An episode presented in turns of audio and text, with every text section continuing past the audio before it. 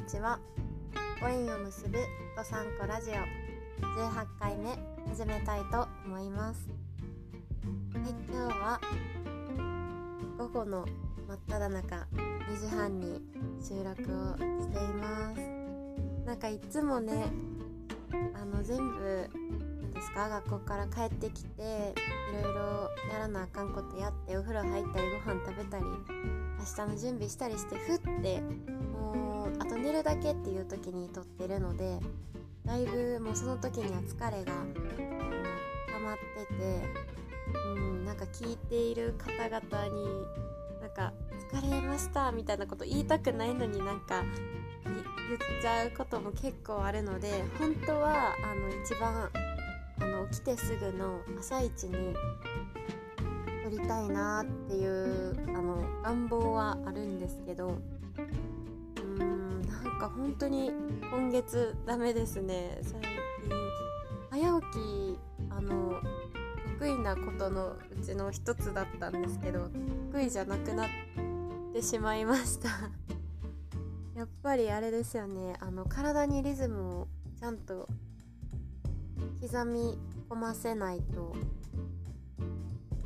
なんか一日だけ頑張ってもダメですやっぱり。早起きは。習慣化させていくことが大事なんですけど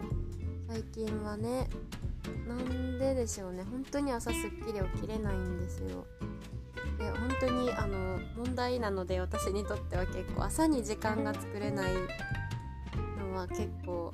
はい自分にストレスがかかるのでちょっと昨日と今日での原因を調べたというか考えてみたんですけどまず一つはあのー、睡眠時間は足りてるはずなんですよ。前夏は6時間半ぐらい寝れれば昼間もあまり眠くならずに朝もすっきり起きれていたのでまあ、6時間半最低でも6時間取れば大丈夫なはずなんですけど今あのお昼眠くなるので7時間半とか確保してみてるんですけど全然眠いんですよね。なので量じゃなくて質の問題かなと思いました。それで、まあ、一番心当たりあるのがあのあれです。気温気温っていうかあの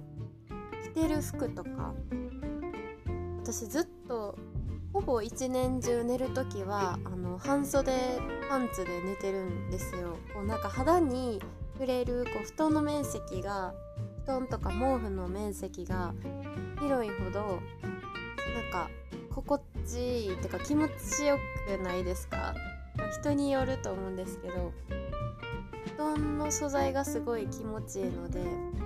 できるだけこう触れるように布団に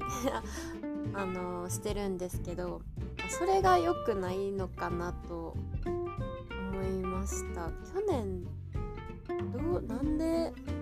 いや去年は多分この何ですかね自分の体の変化に気づかないぐらい体を大切にしていなかったと思うんですよね。だから多分そんなことしててもあんまりてかあれです。あの起きれないのが当たり前だったので去年は。寝起きしんどいのは当たり前やけど、まあ、その状態でいかに頑張って目覚ましで目覚めるかみたいなとこがあったんですけど最近はやっぱり体の調子に注目できるようになったので、うん、どうやったらこう目覚ましというよりかはこう自分がすっきり起きられるかかに注目するとやっぱりなんか問題はそこではないかなというふうに昨日思いました。なのであのあったかいパジャマをはい買おうと思います。うん。今あれなんですよね。暖房をつけるかつけないかぐらいの今室温何度なんですかね。ちょっと測ってみた方がいいですね。だいたい今外のあの外気が10何度とかなのでだいぶもう寒いんですよね。あの本州の、まあ、冬のあったかい日ぐらいにははい来てます北海道はもう。なのでお部屋の中も夜は結構冷えてるんですよね。その中でそんな薄着で寝てるからうーん良くないのかなっていうのはちょっとあの良くない候補の一つです。あとはもう一つ思い当たるのは、まあ、よく言われるんですけど寝る前にスマホ見てるんですよ。はい。もうなんか何するにしてもいや本当にあのだらだら SNS を見るとかはあの気をつけるあのやらないように気をつけてはいるんですけど例えば明日の予定を確認しようってした時に スマホがないと確認できないんですよ。で連絡も返してから寝ようって思うとスマホを開かないといけないしあとは何かな明日のそうですね明日の準備しようも明日の予定と一緒か明日の準備をしよう何がいるかなって思った時にやっぱりスマホがないとうんダメだしこのラジオの収録も寝る前にやってるので、うん、収録画面をこう開くのとかあとは文字を打つのとかタイトルを入力するのとかでももうスマホが必須なんですよ。はいそれのブルーライトがあの気づかぬうちにこう刺激になっていて眠りの質を下げているのではないかなと、はい、予測しております。なのでですねちょっとパジャマ今から買いに行きますかね。何なんかおすすめあるありますか？って今聞いたところで今から買いに行ってもねちょっと待ちましょうか。1週間後ぐらいに買ってみようかな。うんなんかそうパジャマがないんですよね。私の家。私の家。あの T シャツだけあればいいので。なので多分パジャマ大事ですよねきっと、うん、ユニクロとかにあったかいやつ出そうですね、うん、ああと湯たんぽ。湯たんぽはあります。湯たんぽしよう今日から。湯たんぽ。足元とかお腹とか。さない方がいいっていうのでちょっとそれで本当に睡眠の質を上げてで睡眠の量を少し減らし、まあ、少し、うん、今7時間半なんで6時間半にしたいんですよね足りないんですよ自分の自由時間が。いや足りないことないけど。うん。なんか今どうやって11月を過ごしていこうかなっていうのを考えてたらなんかこれもやりたいしあれもやりたいしって言ったらやっぱり時間なくなってうんちょっと今バランスを考えてるとこなんですけど睡眠時間うん本当に調子いい時6時間半でよかったので6時間半でいけると思うんですけどね。全てはパジャマにかかっています。いやそんなことないか。スマホもできるだけね。どうしたらいいんですかね？まず手帳を使う紙に変えるでしょう。それでうーんできるだけ収録を朝にする。そうですよね。朝にすればもうお風呂入お風呂入ってすぐ寝ればお風呂入ってる時間と髪の毛乾かしてる時間とでだいぶ多分稼げますよね。うん。うしよう。ちょっと頑張って質を上げていきたいと思います。はい。何の話でしたっけ？えっと朝起きれないって話？ん？まあいいや。はい。そんなわけでですね今日は日曜日。日曜日ですね。久々のなんかお休みのような気がします。昨日ね忙しかったから今日は朝からもう東京や今日はですねあの友達と Zoom Zoom っていうこうなんですかインターネットであの動画？動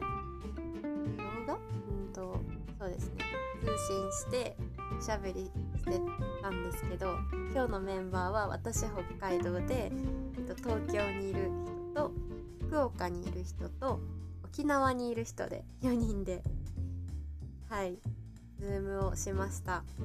それでその4人の会はあの目標をシェアする会と振り返りをする会でまあなんか定期的にお話ししてるんですけどやっぱり自分だけで自己完結する目標と人にシェアする目標って多分達成率が全然違うので、うん、やっぱりなんかただただ発表するだけでもこんなにやる気になるのかって今日はこう朝からメラメラあのやる気に満ち溢れてました。で私がこうやってあの毎日あのおしゃべりを練習してますっていうことをシェアしたらあの沖縄にいるその人は薬剤師さんなんですけどその人も最近そういうことを始めたって言ってて最近おしゃべりの練習する人増えてるのかなってちょっと思いました。はい私の友達もあのそういうラジオのアプリとかを使っておしゃべり、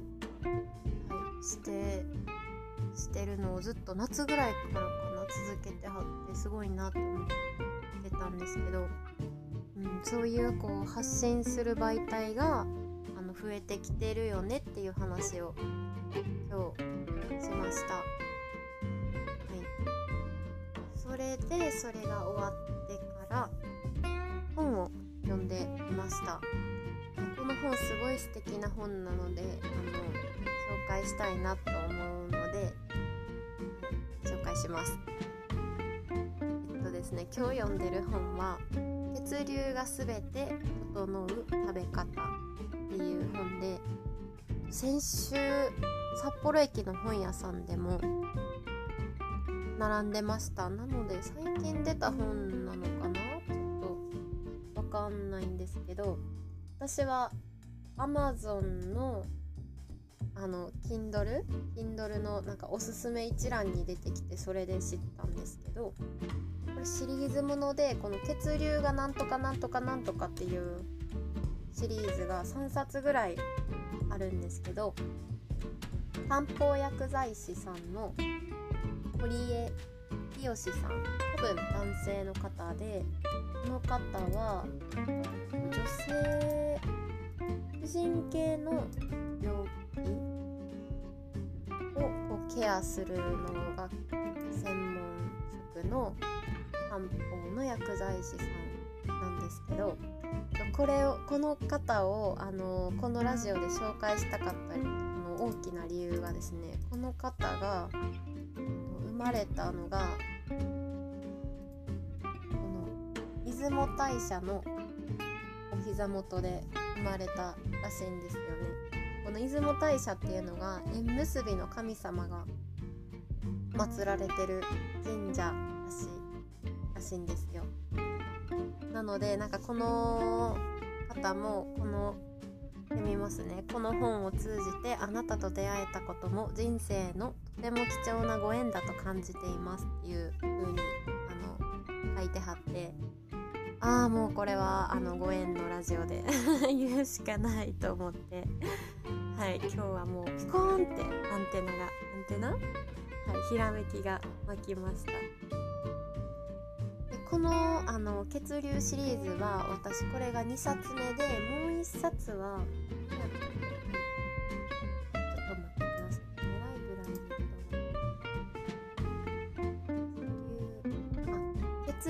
がすべて整う暮らし方っていう本を1月ぐらいに読んでで今日は食べ方血流がすべて整う食べ方っていう本を読み始めました。それでですねあの衝撃的だったのが私ずっとあの腸内細菌の話を、まあ、ちょいちょい今月に入ってからしてたんですけど私が調べたことがほぼほぼ同じ話をこの本でされてました。結構腸内細菌の話とかが多かったですね。けどこの人の、あのー、メインで言いたいことは腸内細菌の話ではなくてタイトルにもの方はこう血流を整えることで体を整えていこうっていうのが、えっと、メインでおっしゃってることなんですけど体の体を巡ってる血流を整えるってなんかあまりイメージ湧かないなって私初め思ってたんですけど今日あーって思ったのが人間をあの生物とかで習ったあの初めこう細胞が一つあってこれがどんどんどんどん進化していってあの海の生物になって海の生物が陸に上がってきて哺乳類とかが生まれてきてあの大体なんですけどそれで最後に最後にえっと、人間が進化していた猿から人間に進化していたっていう系統図があるじゃないですか。でなので人間をこうやってこう元に戻していくと海の生物に一回そう海の生き物に戻るらしい戻るというかたどり着くんですね。でこの海の働きがすごい重要で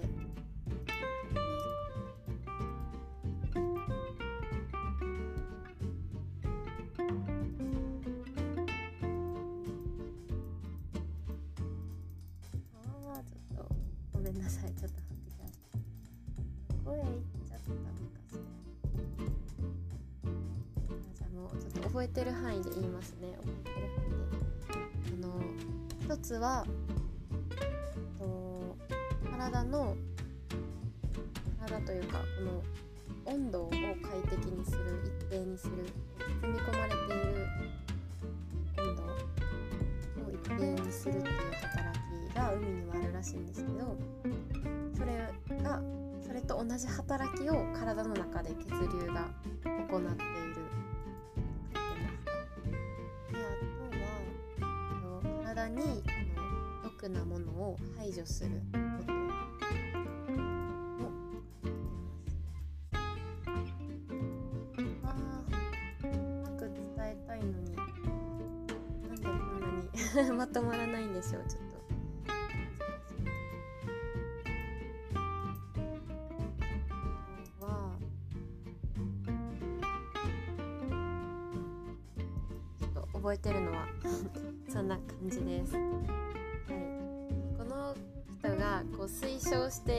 るのがこの血流を整えるためにやっぱりこの体の中のゴミを大掃除しましょうっていうのを主張されていてあの近藤まりえ先生って皆さんご存知ですか？こんまり先生っていうあの断捨離？断捨離とかで有名なすごい今アメリカに貼るんかな？あの日本でもすごいテレビに出られてた方なんですけどそのこんまり先生の本に書いてあったことをあのこの血流の本にも載せてあってもう人間の体も同じなんです。ゴミを捨てましょうっていうのを主張されてました。でゴミを主張するために必要なのがやっぱり空腹時間らしいです。うん。いや思い返せばうんずっと食べています私は。いやそんなうん。朝ごはん食べて朝ごはん大体私8時ぐらいに食べるんですけど12時になったら昼休みなので次のご飯を食べるんですね。たった4時間しか空いてないのにご飯を食べてそれで次食べるのが大体6時ぐらい。でもあの人間が消化に必要なのがもっと時間かかるって書いてたんですよね。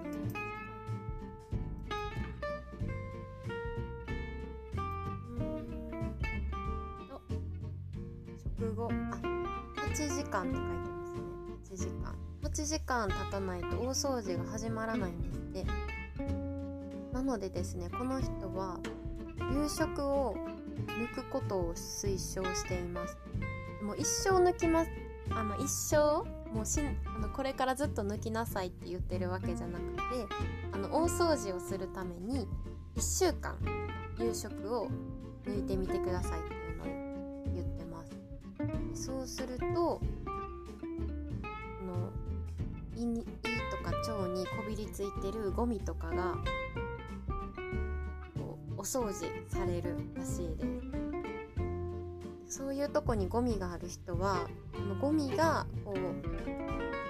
血液に混ざってこう全身に回っていくことでうん精神的に落ち込んでしまったり体がなんとなくだるいとかあとはあの女性であったら生理痛になったりあの月経不順になったりもにもつながると書いてます。私はまさに多分のゴミが溜まっているなぁと思いましたね。うん朝起きれないのも多分それも一つありますねきっとうん多分毒を体に循環させているんだと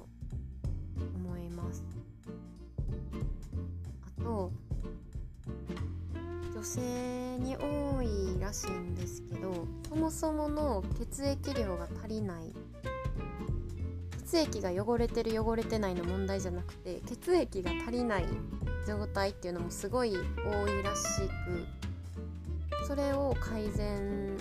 するためにもやっぱりこう胃と腸をにこう元気にさせるっていうのはすごい重要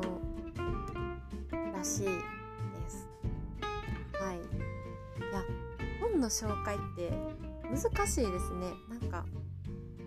あのこれぶっつけ本番でなんかやってみたんですけど難しいな。ちょっとこうある程度自分の中でまとめとかないとなんかですね。何何言ってんの？結局何のこの筆者の人の何が言いたかったかがあんまり伝わらないですね。うん。ちょっと本紹介練習していきます。これから。本紹介コーナー的な感じで。はい。こんな感じで。本の紹介は今日はこれでおしまいです。でですね今私の目の前には美味しい紅茶があるんですけど。の紅茶とってもおすすめなのでシェアします。昨日あのヨギボーのお話をしたと思うんですけどあのですね関係ないんですけどこの紅茶の名前がヨギヨギっていうだからあれですよね多分語源とかが同じなんですかね？わかんないですけど。どういう意味なんやろ？ヨギって結構有名なあの紅茶のブランドだと私は認識しているんですけどはいネットで何で有名なのかな？なんかすごい健康な紅茶？オーガニックの紅茶です。はい、それで売ったら結構出てきていろんな種類が売ってるんですけど私がすごい今気に入っているのがのチャイルイボスっていう種類の紅茶なんですけどイの味とルイボスティーの味が混ざってます。ごめんなさい説明力がそのままです。入ってるものがオーガニックルイボスリーフオーガニックパーダマムホット。なんだこれは。調べますね。オーガニックシナモン。シナモンバークオーガニックジンジャールーツオーガニッククローブバッドオーガニックステステービアリー。うん、なんか何個かわからないのがありますがとりあえずなんかジンジャージンジャーティーのなんかマロマイルド系な味がします。私ジンジャーが、うん、好きっちゃ好きなんですけどもう本当にあの生姜の主張が激しくされるとちょっとうってなってしまうのでなんか優しく香るぐらいのジンジャーが好きなんですよ。この紅茶まさにそんな感じでもう生姜って感じはしないんですけどふんふんわり香りがする味もふんわりする感じですごいに入って飲んでます。毎日飲んでるかも。カフェインも入ってないので夜飲めます。ネットでも売ってますし私はあのこの間カルディ行ったんですけどカルディで買いました。紅茶。すごいコーヒーとか紅茶って本当にあれですよね。いいですよね。語彙力がなさすぎてちょっともうちょっと練習したいなって思います。そう今日あちょっと待って話が飛ぶ前にそうコーヒーそうそうそう昨日コーヒーを沸かして飲んでたんですけど飲んでる最中にも行かなきゃいけない時間になって放置してあの置いとい放置してお家を出たんですよ。で帰ってきて玄関開けたらもう私のお家ワンルームなので机に置いたあのカップからコーヒーの匂いが充満してて玄関開けた瞬間コーヒーの匂いがしたんですよ。でも幸せって思いました。コーヒーの匂い嫌いな人っています？いいますいますかね？今いるかもしれない、うん、だいたいそんな悪い匂いはしないと私は思ってるんですよ。だからコーヒーのそうなんか1年前ぐらいにどっかのあの全然名前も覚えてないんですけどどっかの会社かブランドがコーヒーの匂いを匂いがする香水を発見してほんまに買おうか迷ったんですけどなんか高くてやめちゃった気がします。それぐらいコーヒーの匂いが好きです。すごい好きです、うん、コーヒー屋さんで働いてる時よくあのコーヒー豆であのガスを発してるんであの袋にちっちゃい穴が開いてるんですよ。そのガスで爆発しないために。でそこをこうガスをピュッてあの出すように袋をギュッてしてしぼませるとすごいそっからコーヒーの匂いがするんですよ。で暇な時めっちゃそれやってコーヒーの匂い嗅いでました。それぐらい好きです。うん。そうそうそう。それでなんなんやったっけ。そうそうそう。だから香りだけでも、うん、幸せになれるし飲んでも幸せになれるし本当に大好きっていうあの私の趣味思考の話でしたそれでああ今話そうと思ったのに何やったあのちょっとそのコーヒーのお話で今話そうと忘れちゃいました。うん。で今日はこれからわちょっと曇ってきたんですけど外に出てお友達と少し歩いてまたコーヒーを 飲みに行きます。一日家にいるのももったいないなと思うのでお出かけしていきたいと思います今日はちょっとお昼に撮ってみたのでなんか自分でもこう声が元気な気がするんですけどどうなんでしょう？いつもと違うんですかね？はい。では今日も聞いていただいてありがとうございます。ではまた明日。